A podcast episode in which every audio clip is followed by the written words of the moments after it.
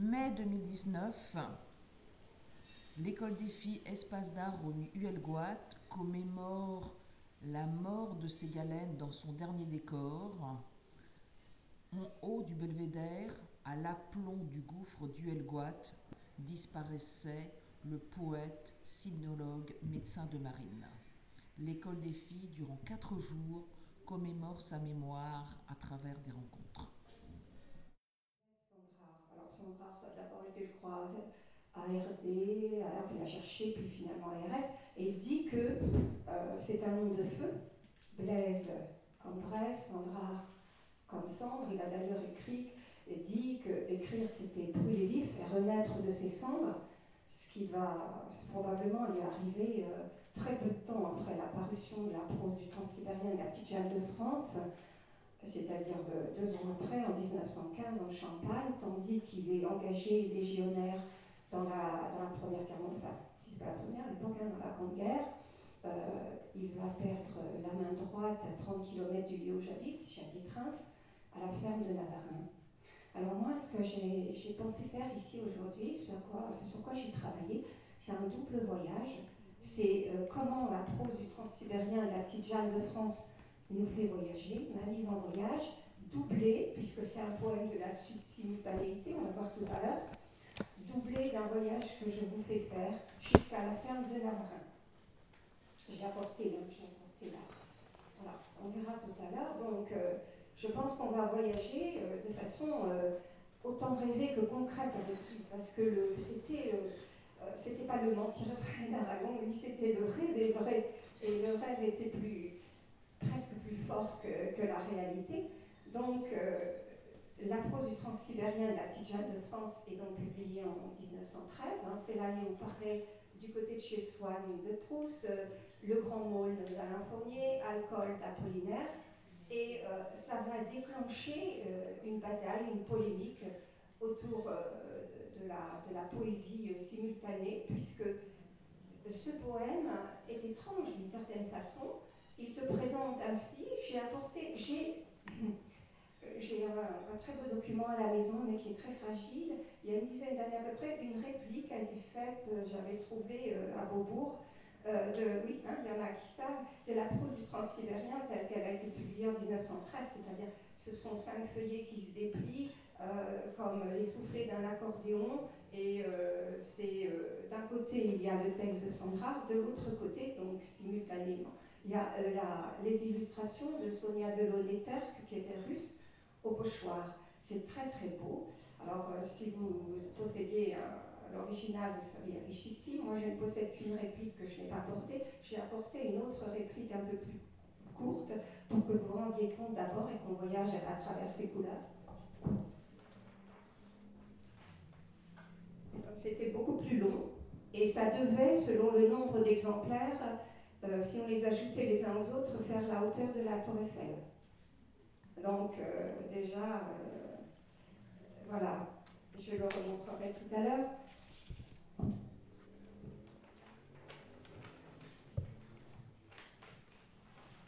Donc je, disais que en même temps, je voudrais parler du voyage qui m'a fait faire dans, dans toutes les directions, dans plusieurs directions, j'en choisirai deux. J'ai rencontré euh, Alessandra de façon très inattendue. J'étais étudiante à Nancy, dans ma chambre de cité universitaire, et euh, dans, un, dans un livre, euh, je crois qu'il était en solde, chez un bouquiniste de Nancy, derrière la place Stanislas, j'ai trouvé un petit, un petit volume, il, devait, il venait de paraître dans cette collection que vous connaissez chez Gallimard je l'ai rapporté dans ma chambre et à partir de là, je crois que pour moi, quelque chose a vraiment changé, a basculé. Euh, c'est vrai que le lendemain, j'étais chez mes cours, je ne suis pas allée au cours euh, sur Ronsard que j'aimais bien, mais j'ai passé la nuit avec Sandra. Ça m'a beaucoup touchée parce que je l'ai passé d'une étrange façon. C'était un soir d'hiver. Et alors, je ne sais pas pourquoi, je suis allée chercher la bouteille de gnôle que mon père me donnait chaque année. un paquet de gauloises. J'ai fait du café. Et tandis que je fumais, buvais du café et de l'agneau, qui m'arrivait pas souvent, enfin j'en ai bu petite quand même quand ça n'allait pas, c'était un excellent remède, je vous assure. Puis euh, bon, je ne savais pas encore comment, pendant la guerre, euh, l'agneau allait remplacer, euh, l'autre fille allait remplacer l'autre court, puisqu'il n'y avait pas d'eau. les soldats. Ils s'en sont plein beaucoup. Apollinaire, l'ami de Sandra, s'en est beaucoup plein.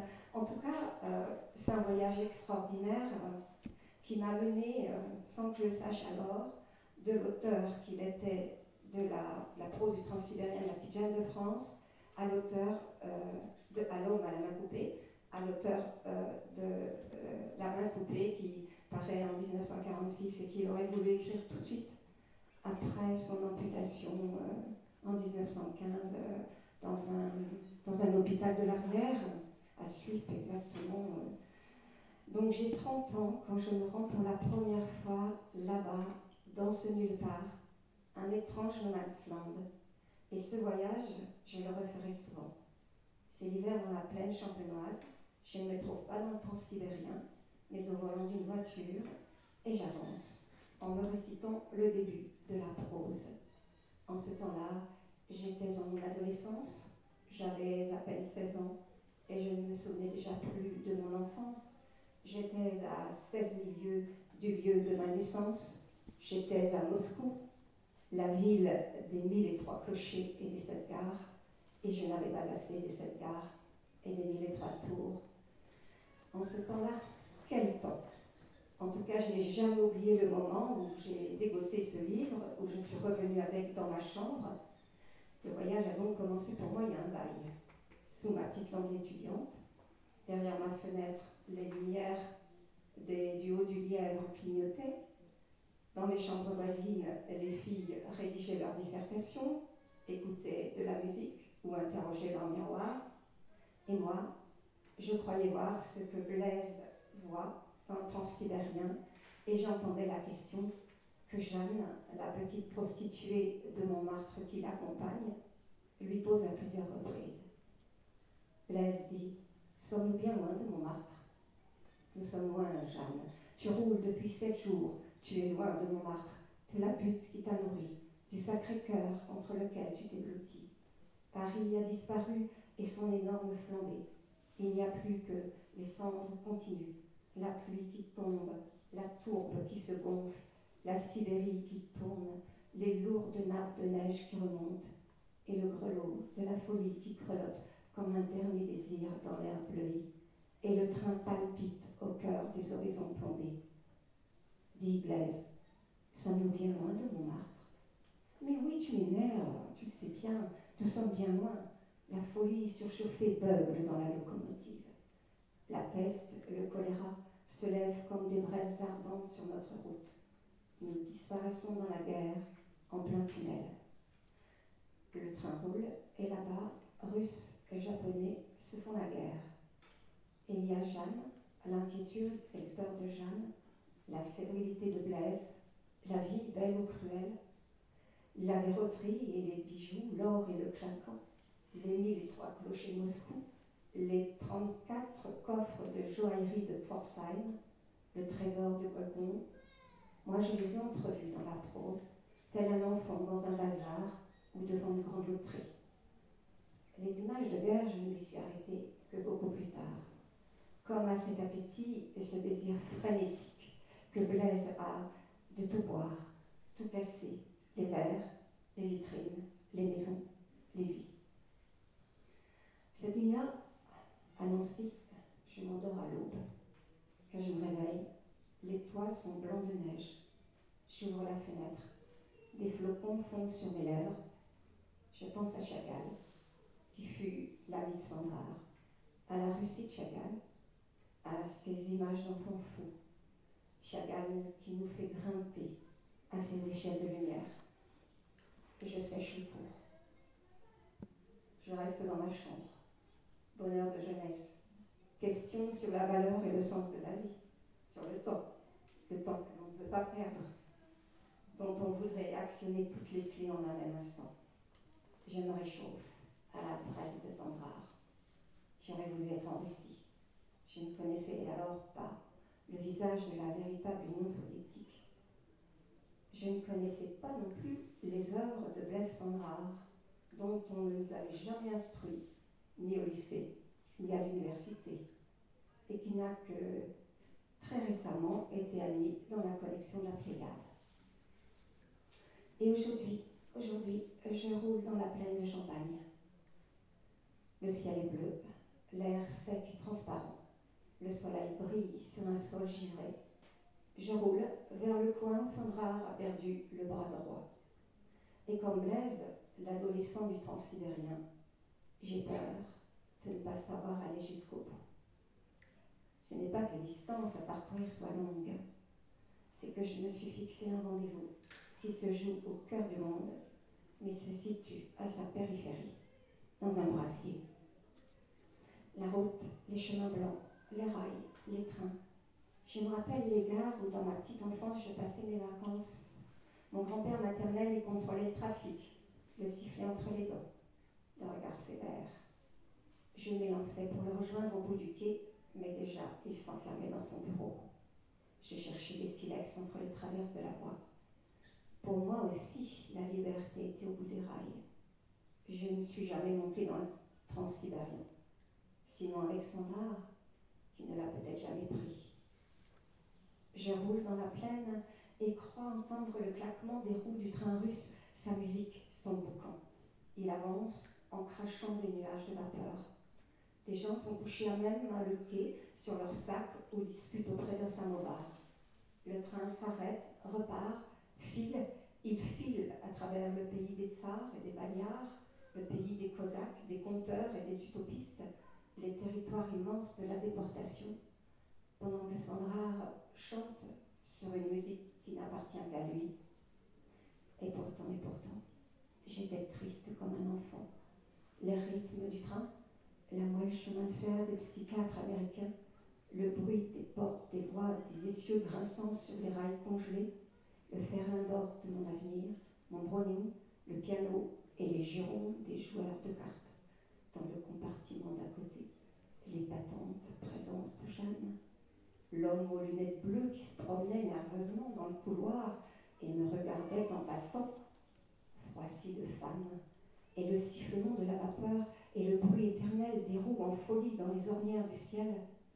Les vitres sont givrées, pas de nature, et derrière les plaines sibériennes, le ciel bas et les grandes ombres des taciturnes qui montent et qui descendent. Je suis couchée dans un play, bariolée, comme ma vie. Et ma vie ne me tient pas plus chaud que ce châle écossais, et l'Europe tout entière aperçue à coup de vent d'un express à toute vapeur n'est pas plus riche que ma vie. Ma pauvre vie, ce châle est filoché sur des coffres remplis d'or avec lesquels je roule que je rêve, que je fume, et la seule flamme de l'univers est une pauvre pensée.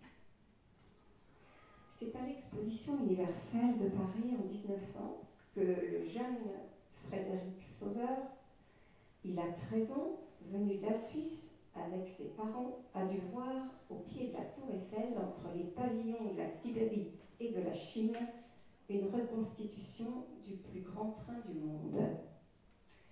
Quatre voitures luxueuses représentent le transsibérien. Dans la voiture salon, il découvre les tables en cristal, les services en onyx, les pierres précieuses et les fourrures du Nord. Est-ce qu'il pense à ce moment-là son premier album avec ses gravures colorées à l'eau, à l'œuf, où l'ours, le lion et le chimpanzé lui ont appris à lire? J'avais un beau livre d'images et je voyais pour la première fois la baleine, le gros nuage, le morse, le soleil, le grand morse, l'ours, le lion, le chimpanzé, le serpent à sonnette et la mouche, la terrible mouche. Freddy prend place sur une banquette et c'est l'immersion dans le rêve. Il est en route pour le bout du monde. Devant la glace du wagon immobile se déroule une fresque magique. Je pense que mon grand-père, qui est né la même année de Sandra, j'y pense subitement parce que mon père m'en avait parlé, a, la même chose, est allé à l'exposition 1900. Euh, et le transsibérien, vous savez, c'était, c'était une révolution. Et là, sur cette fresque, on voit passer euh, les fleuves, les forêts, les lacs et les plaines de Sibérie. À la fin du voyage, un jeune chinois en habit de soie bleue vous offre du thé au jasmin dans une, dans une tasse de porcelaine. On arrive à Pékin et tout le monde descend. Frédéric, à peine adolescent, est charmé. Il se peut qu'à ce moment-là, le projet de ce fabuleux poème est germé dans son esprit. Pourquoi rouler ainsi dans la plaine? Dans quel train fantôme je me trouve? Je roule, vers cet endroit où Frédéric Sauzer a perdu la main droite dans la Marne, à quelques 30 km de chez moi, le 28 septembre 1915, devant la ferme de Navarin. Deux ans après la publication de la petite de, du Transsibérien, la petite Jeanne de France. Et plus j'avance, moins je comprends. Deux années seulement se sont écoulées depuis l'apparition de la prose et le monde a basculé dans la folie. La prose du Transsibérien, la petite Jeanne de France, paraît en 1913 aux éditions des Hommes Nouveaux, dont Blaise s'occupe, et paraît donc avec des couleurs simultanées de Sonia Delaunay-Terque, réalisé au, pochoir. C'est un poème tableau, un livre d'artiste. Ces quatre feuilles donc se déplient de haut en bas, s'étirent sur deux mètres de long. C'est aussi un hommage à la tour Eiffel de Robert Delaunay, un hommage à Paris, ville de la tour et du grand de la roue et du grand gilet, la roue orange construite pour l'exposition universelle de 1900 et le grand gilet qui se trouvait près du canal Saint-Martin rendu célèbre par François Villon. Donc il était prévu que la prose soit publiée à 150 exemplaires qui, mis tout à bout, égalerait la hauteur de la tour Eiffel. C'est un livre destiné aux artistes et aux enfants que Sandra a écrit six années justement après son séjour en Russie à Saint-Pétersbourg. Donc euh, l'harmonie de couleurs se déroule parallèlement au texte. Blaise lisait des strophes à Sonia Delaunay il lui racontait Moscou, son travail d'apprenti joaillier à Saint-Pétersbourg, son voyage, paraît-il, de Moscou à Karbin. Il lui parlait russe, il avait appris le russe, il lui a fait vivre l'aventure du transsibérien. Sonia, elle, se pénètre de ses souvenirs qui sont réels ou rêvés, de son roman, et euh, le voyage s'accomplit à travers une étonnante transposition épique. Blaise dans le transsibérien est adoubé par Rogovine, un marchand doublé d'un aventurier qui lui remet une arme, un bon nickelé, une armure, un costume neuf. Il va, d'ailleurs, il, va s'apercevoir qu'il manque un mouton au costume et ça va vraiment l'embêter. Il devra affronter la solitude, les voleurs des grands express internationaux et la guerre. Il voyage à côté de sa dame, la petite Jeanne de France, sainte et prostituée, trop pauvre pour posséder son corps, et il est initié par le vieux moine qui lui chante la légende de Novgorod. A-t-il parlé à Sonia Delaunay de ses rencontres avec de jeunes révolutionnaires de Saint-Pétersbourg à l'époque où donc ses parents l'ont placé en apprentissage à l'âge de 17 ans chez Joaillier et de ses amours tragiques réels avec Hélène Kleinman, brûlée dans son lit pendant qu'elle relit une des lettres de Blaise Sandrard qui lui a envoyé à son retour de France, dans laquelle il se dérobe. Et elle mourra des suites de ses blessures. Lui a-t-il parlé de la dépression dans laquelle il est tombé ensuite? En tout cas, Sonia et lui ont réalisé une entreprise singulière et les rares exemplaires qui nous restent aujourd'hui la prose valent une fortune. Apollinaire, Apollinaire à qui Sandra avait envoyé d'abord des packs à New York et qui n'avait pas répondu, mais qu'il avait lu. Et il s'en était, paraît-il, selon les Sandrarsiens, inspiré euh, quand il a écrit Zone. Apollinaire, là, se doit de reconnaître quand même la qualité du livre, qui reçoit un très mauvais accueil. On le dénigre, on couvre de mépris le travail de Sonia Delaunay et de Blaise il y a une bataille autour du mot simultané. La, poésie simultanée honorée d'un plagiat métèque, un Suisse, une Russe. C'est un certain Barzin qui l'engage. Mais Blaise va se défendre dans un article qu'il va faire paraître dans la revue allemande Der en novembre 93. Et voilà ce qu'il écrit qui définit son art poétique. Je vais vous le lire parce que c'est quand même tout blessant. Je ne suis pas poète, je suis libertin. Je n'ai aucune méthode de travail. J'ai un sexe. Je suis pas trop sensible. Je ne sais pas parler objectivement de moi-même. Tout être vivant est une physiologie. Et si j'écris, c'est peut-être par besoin, par hygiène, comme on mange, comme on respire, comme on chante. C'est peut-être par instinct, peut-être par spiritualité. Les animaux ont tant de manies, et c'est peut-être aussi pour m'entraîner, pour m'exciter, pour m'exciter à vivre mieux, tant plus. La littérature fait partie de la vie. Ce n'est pas quelque chose à part.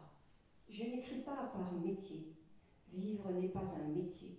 Il n'y a donc pas d'artiste. Les organismes vivants ne travaillent pas. Je n'aime pas la sueur de mon front, malgré les avis salutaires d'un livre par trop fameux. Il n'y a pas de spécialisation. Je ne suis pas un homme de lettres. Je dénonce les bûcheurs et les arrivistes. Il n'y a pas d'école. En Grèce dans les geôles de Sing Sing, j'écrirai autrement. J'ai fait mes plus beaux poèmes dans les grandes villes parmi 5 millions d'hommes ou à 5 milieux sous les mers en compagnie de Jules Verne, pour ne pas oublier les plus beaux jeux de mon enfance. Toute vie n'est qu'un poème, un mouvement. Je ne suis qu'un mot, une verve, une profondeur, dans le sens le plus sauvage, le plus mystique le plus vivant. La prose du transsibérien est donc bien un poème, puisque c'est l'œuvre d'un libertin. Mettons que c'est son amour, sa passion, son vice, sa grandeur, son vomissement. C'est une partie de lui-même, son œuvre la côte qu'il s'est arrachée, une œuvre mortelle, blessée d'amour, enceinte, un rire effroyable de la vie, de la vie du rouge et du bleu, du rêve et du sang, comme dans les contes. J'aime les légendes, les dialectes, les fautes de langage, les romans policiers, la chair des filles, le soleil, la tour les apaches, les bons et ce rusé d'Européens qui jouit goguenard de la modernité. Où je vais? Je n'en sais rien, puisque j'entre même dans les musées. Quant à mes moyens, ils sont inépuisables. Je suis né prodigue. Le chat domestique a le pelage soyeux. Son échine est souple, électrique, ses pattes sont bien armées, ses griffes fortes. Il saute sur la proie qu'il convoite.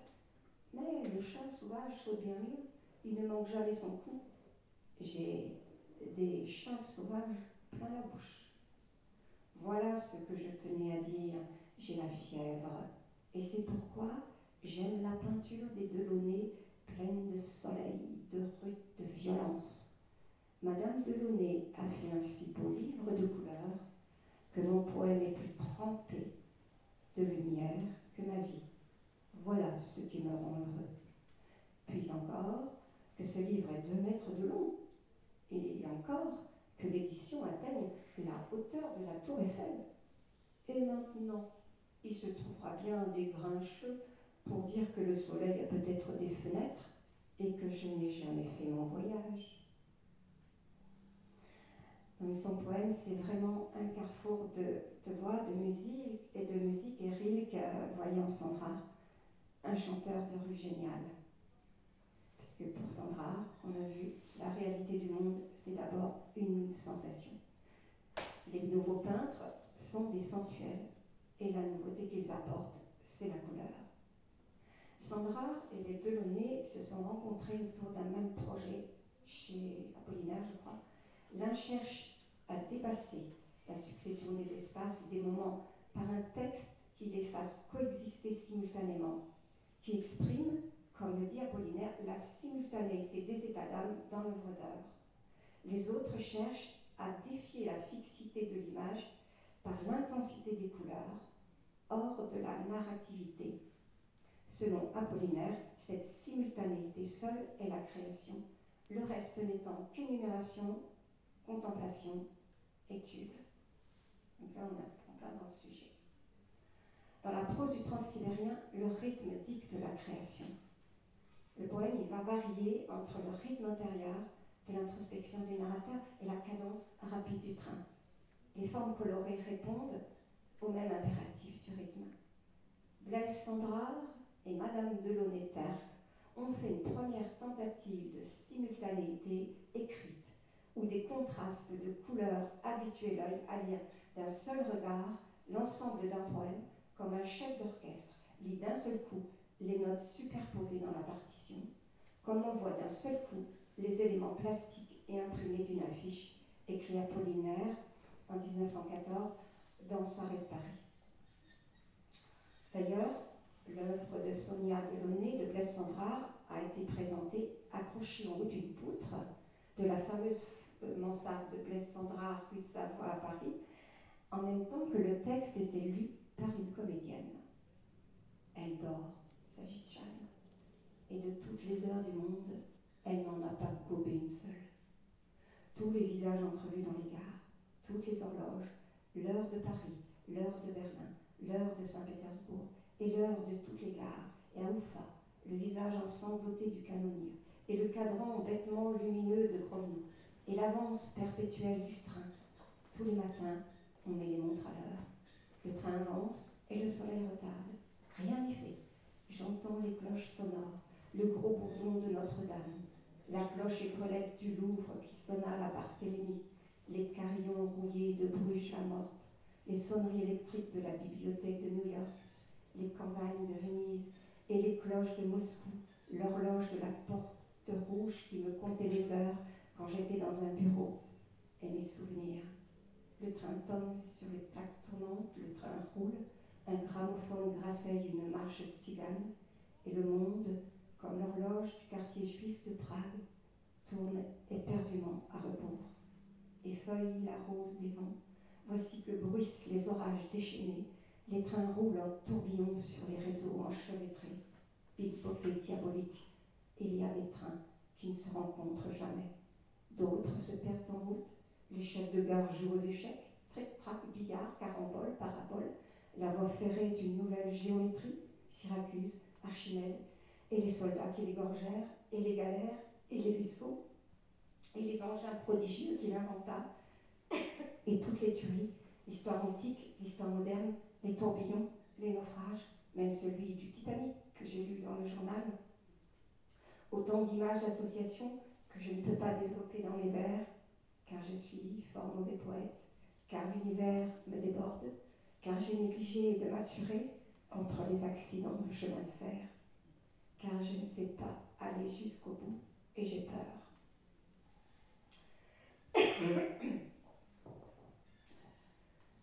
Sandra a écrit à Sonia Delaunay à propos de la prose du transsibérien. Le simultanéisme de ce livre est dans sa représentation simultanée et non illustrative. Des contrastes simultanés de, couleurs et de texte forment des profondeurs et des mouvements qui sont l'inspiration nouvelle. Ces mouvements caractérisent le monde moderne, la vitesse, le monde entier. Sandra a écrit d'un Panama Je tourne dans la cage du méridien comme un écureuil dans la sienne. L'intensité des sensations provoquées par les machines modernes, la vie urbaine, les affiches, les bruits, les foules. Le simultanéisme, c'est la saisie en direct, organique, des ambivalences du monde moderne par les différents sens. La prose implique donc une équation entre le moi du poète et le monde. La conscience en Sandra exaltée jusqu'à la douleur, du rapport qu'entretiennent entre eux, à travers lui, perpétuellement, la totalité des points de l'univers. Nouer sur cet instant des simultanéités nombreuses, c'est l'objectif de Delaunay quand il peint ses fenêtres ou ses tours Eiffel. Les couleurs remplacent les objets qui n'ont plus de substance et laissent la place à la lumière. Sandra a écrit à propos de Delaunay. Oui, merci. Quand on dit Sandra, on, on s'enflamme la gorge. il faut, c'est un nom braise. Il écrit à propos de il désarticula la tour pour la faire entrer dans son cadre. Il la tronqua et il l'inclina pour lui donner ses 300 mètres de vertige. Il adopta 10 points de vue, 15 perspectives. Telle partie est vue d'en bas, telle autre est vue d'en haut. Les maisons qui l'entourent sont prises de droite, de gauche, à vol d'oiseau, terre à terre. De même, Sandra s'éloigner de la tradition poétique. Il a choisi le terme de prose pour les transsibériens et une pratique très personnelle du vers libre. Et moi, j'y roule dans la plaine. Je roule sur les anciens champs de bataille et je n'y comprends toujours rien. C'est en septembre 1915, après un séjour dans les Vosges, que le légionnaire Frédéric Sauzard et ses camarades sont transportés en wagon à bestiaux vers une destination inconnue. Ils arrivent dans une campagne désolée et blanche de poussière. Aucun doute, ils sont en Champagne, pouilleuse. Sandra en découvre le paysage. Le soleil pend sur la plaine, rien ne bouge, pas un oiseau, quelques traits, la route droite, paysage sec et découpé comme un chardon. Pour les nouveaux arrivants, ce champ de bataille de la main évoque des souvenirs de carnage. Il y a des tombes qui s'alignent le long de la route, des petits drapeaux qui battent au vent. Aujourd'hui, dans les cimetières militaires, les tombes respectent dos à dos un alignement parfait, croix blanche, croix noire, croix des vainqueurs, croix blanche des Français, croix noire des vaincus des Allemands, stèle des musulmans, des juifs, nom et date inscrits sur les plaques. Gaston, Raymond, Ludovic, Maurice, Marius, Joseph, Charles, Eusèbe, Jean-Claude, Gustave, Lucien, Mouloud, Victor, Edmond, enfin des hommes jeunes de la génération de mes grands-pères, de nos grands-pères. Je suis toujours dans le département de la Marne et je cherche la ferme de Navarre. Si tu veux nous irons en aéroplane et nous survolerons le pays des mille lacs. Les nuits y sont démesurément longues. L'ancêtre préhistorique aura peur de mon moteur. J'atterrirai et je construirai un hangar pour mon avion avec les fossiles de mammouth. Le feu primitif réchauffera notre pauvre amour. Il est jeune, Sandra, quand il arrive en Champagne. Il a combattu pendant une année dans la Somme. Il a 28 ans. Il est ressortissant d'un pays neutre mais le 29 juillet 14, malgré son côté bohème et anarchique, il signe avec l'écrivain italien Giotto Canudo un appel aux étrangers résidant en France qui les invite à s'engager volontaires dans l'armée française. Sandrard est affecté au premier régiment étranger de Paris. Il aime Paris, capitale des arts, mais il abrite aussi une violence qu'il tourmente depuis longtemps et à laquelle la guerre, dont il dira qu'elle va comme un gant, va lui permettre de céder. On lit dans la prose Le train fait un saut périlleux et retombe sur toutes ses roues. Le train retombe sur ses roues. Le train retombe toujours sur ses roues. Ici, on avait installé des rails pour la guerre. Ici, les maisons s'effondraient, la terre tremblait et les hommes lancés dans l'attaque retombaient rarement sur leurs pieds. Je roule. Et soudain, entre soins perte les hurlus et son pitahur, j'aperçois une pancarte. Je m'en approche, lis son indication. Ici fut la ferme de Navarin. Ce que je cherchais se trouve contenu dans le cadre étroit d'un panneau, lettre blanche sur fond bleu. Ici fut. Un passé simple qui me cause un drôle d'effet. Je suis sur le lieu où Sandra a été blessée. J'ai beau interroger les alentours, je ne remarque pas un seul morceau de ruine, sinon là, tout près, derrière la clôture électrique du camp et son énorme panneau qui en interdit l'entrée, un tumulus recouvert d'herbe et entouré de broussailles. Cette ferme, on ne l'a pas reconstruite. Toute une topographie s'y trouvait bouleversée. Les anciens villages ont vu leurs noms s'accoler à d'autres noms, Sompi, Tahur, Soin, Perte les Hurlus, Minocourt, Le Ménil des Hurlus, Vargues-Moulin, Hurlus. Je suis en ancienne zone rouge. La, la chanson du transsibérien s'est éteinte avec ces images. Je tiens le piquet de la pancarte rouillé et m'y raccroche comme à une poutre qui aurait survécu à la tragédie. Un bras planté dans le sol, une main tendue vers le ciel. Ici fut, comme dans les contes, il était une fois, comme sur les épitaphes Sigi. Sandrard est un soleil qui a besoin d'une énorme nourriture pour s'embraser et monter au zénith. Sandrard, c'est l'incandescence. Il détient des pouvoirs chamaniques. Il palpe le ventre des bêtes. Il diagnostique des maladies, concocte des remèdes, prescrit des ordonnances. Il est la roue qui tourne et celui qui en fait tourner l'axe. Il est aussi celui qui s'est détaché de la roue. Il ne sera jamais où on l'attend, sauf à la guerre, où à chaque fois que c'est possible, il fait respecter ses propres lois. Chez Sandra, la vie et l'œuvre sont intimement mêlées. Il s'est défini comme un homme en partance. Il aime l'homme des cinq continents. L'homme est son sujet d'écriture, d'étude, et la terre lui est un manège. Il dit une grande rotative de presse à imprimer. Il en sort des poèmes et des romans d'amour de Katsu. Il en sort des tableaux. Delaunay, Léger, Kisling, Chagall, Braque, Soutine, Modigliani sont ses amis. Il en sort des chansons et des airs de musique. Difficile de m'arracher à celle de la prose. J'étais très heureux, insouciant, je croyais aux brigands, nous avions volé le trésor de Golconde et nous allions, grâce aux transsibériens, le cacher de l'autre côté du monde. Je devais le défendre contre les voleurs de l'Oural qui avaient attaqué les saltimbanques de Jules Verne. Difficile de se dépouiller de l'enfance, d'entrer, de basculer dans le temps détraqué de la guerre. Je dis tout bas, comme pour m'en persuader, ici fut blessé sans rare.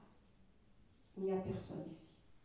Personne entre l'histoire et moi, entre Freddy Sauzer et moi, entre les vivants et les morts, qui ne peuvent plus nous parler que dans quelques livres.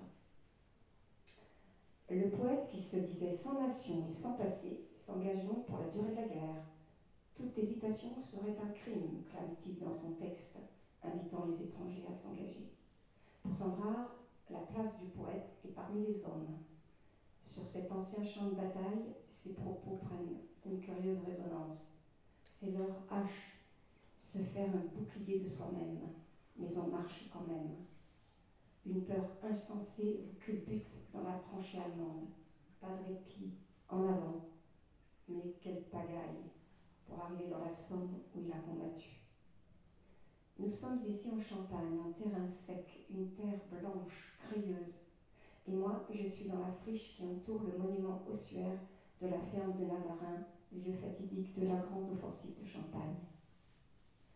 Le caporal Sandrard y a perdu plusieurs de ses camarades et sa main droite. Je sors la gourde de mon sac à dos et me remplis un gobelet de café. À vous les morts. Le sol des tranchées, avec son infinie blancheur, a bu leurs paroles et leur sang, ce pauvre sol calcaire qu'ils ont nourri mieux que le fumier des bêtes. Il ne faut jamais craindre de parler dans le vide. Avec les morts, on ne sait jamais. Comment aurais-je pu penser, quand je lisais à 20 ans la prose du transsibérien de la petite Jeanne de France, que je me retrouverais un jour à l'endroit où le poète de la liberté des voyages, le poète de toutes les ferveurs et de toutes les audaces, a reçu sa blessure Sur ce long ruban du front, à quelques dizaines de kilomètres de Reims où j'habite maintenant. Dans l'ouvrage de référence de Sandrard, le répertoire général du, du tarif des douanes qui pèse 50 kilos, et qu'il a, dit-il, transporté partout avec lui pendant une certaine période, le mot ruban et ses multiples significations occupent 21 pages. J'y ajoute celui, celle-ci, le ruban du front. Mais nous préférons rêver au ruban creur des anciennes machines à écrire ou au ruban magnétique des appareils enregistreurs. Je dois cependant évoquer au passage le ruban de la Légion d'honneur, dont on décora les hommes de la Légion étrangère. Nous ne pouvons pas nous représenter la guerre.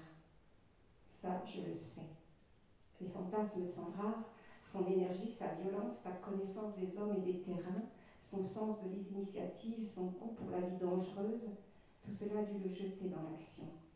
Sans compter les raisons de premier ordre, celles qui animent les hommes au moment du départ, enfin, certains hommes, quand le pays tourne ses regards vers eux, défendre la France contre l'envahisseur, en remodeler les frontières, remporter la victoire en hâte et en beauté, faire éventuellement figure de héros.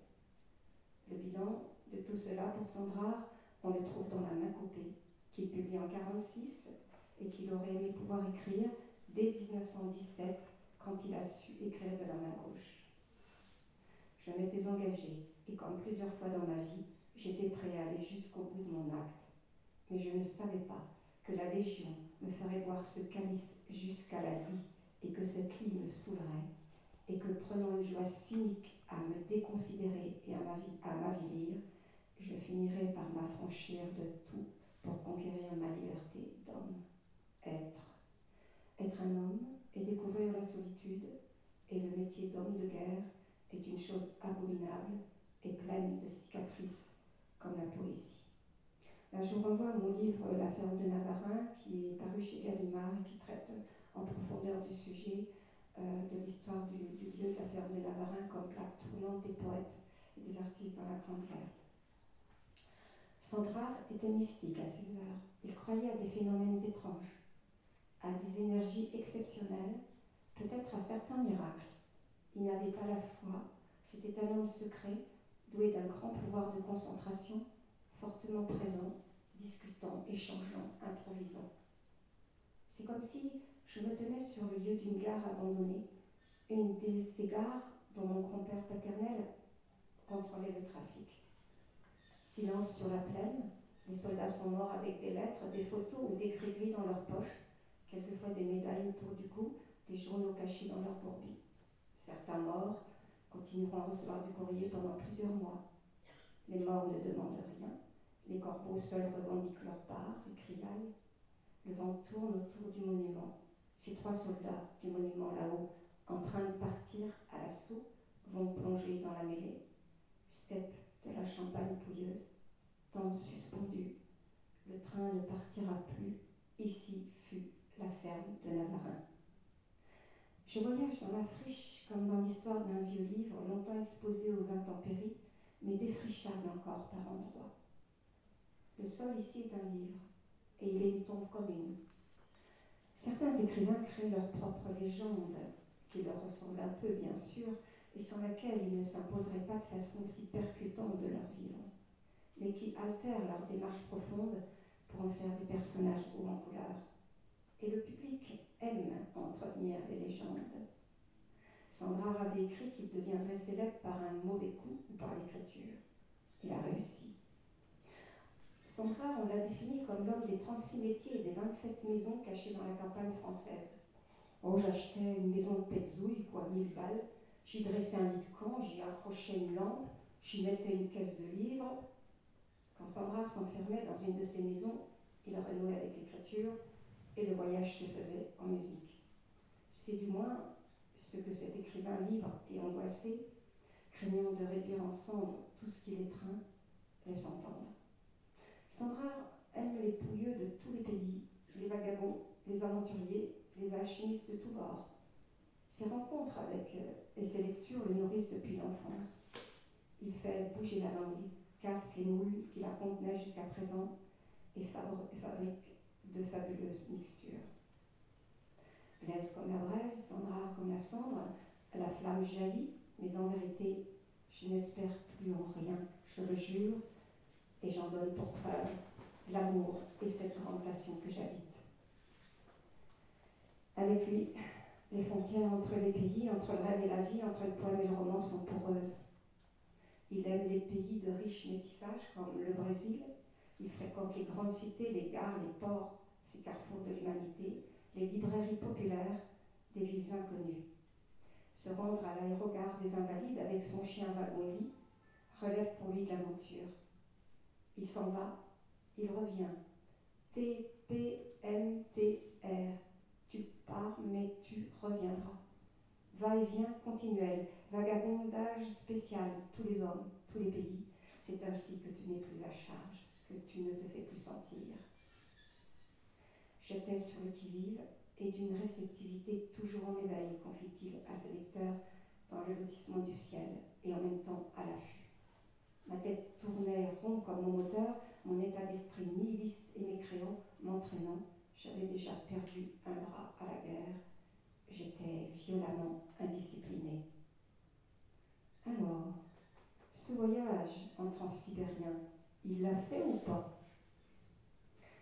La question est souvent revenue sur le tapis. Sandra était-il dans le train?